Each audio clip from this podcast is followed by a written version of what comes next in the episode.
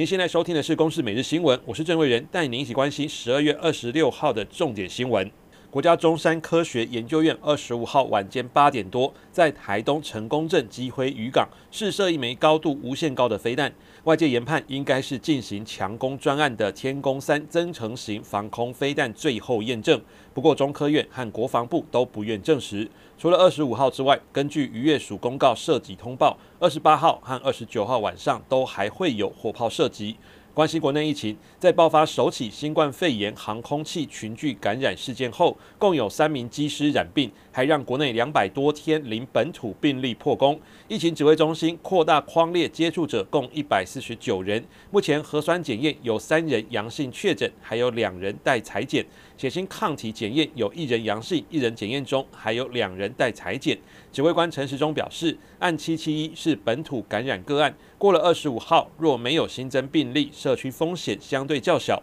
但不代表零本土，防疫仍不可松懈。来听中央流行疫情指挥中心指挥官陈时中的说法。到二十五号是会没有这种的本土案例出现，那是可以比较放心。像我们有两百五十三天的零啊零确诊的本土，那我们也跟大家讲说，这里面零确诊并不代表零本土。国内二十五号又新增四例境外移入病例，分别从菲律宾、印尼、巴基斯坦及美国入境。四人入境时都持有三天内阴性报告，其中两人是本国籍，菲律宾籍菲律宾籍一人，印尼籍一人。陈时中呼吁民众，虽然没有新增本土病例，还是要勤洗手、戴口罩，做好相关防疫措施，才能真正降低传播风险。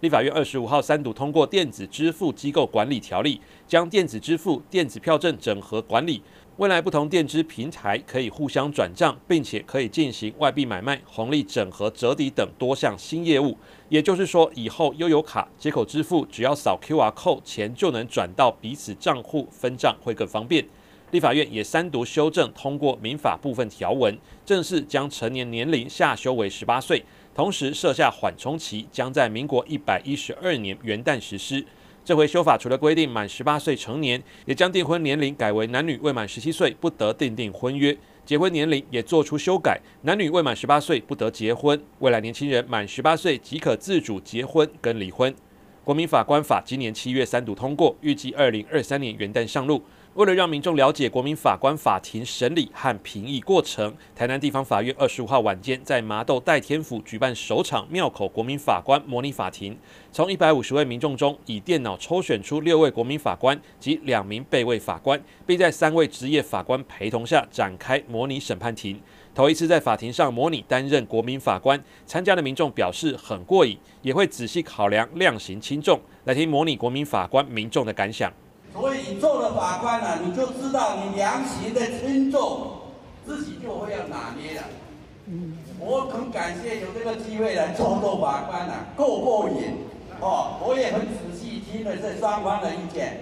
哦，就是觉得太棒了。这个政策，我相信每一个人假如抽到就来做法官的话，一定会像我一样非常兴奋。国民法官法的评议规定，有罪认定应包括国民法官和法官双方意见在内，达三分之二以上同意决定，否则应以无罪认定；科刑决定则以过半数之意见决定。国际最新消息：美国田纳西州民谣音乐重镇纳西维尔市在耶诞节清晨发生汽车爆炸事件，爆炸威力强大。多达二十栋建筑物严重受损，目前已知有三人受伤。警方初步研判可能是蓄意策划。总统川普已经听取事件简报，美国联邦调查局 FBI 也已经着手调查。以上由公司新闻制作，谢谢您的收听。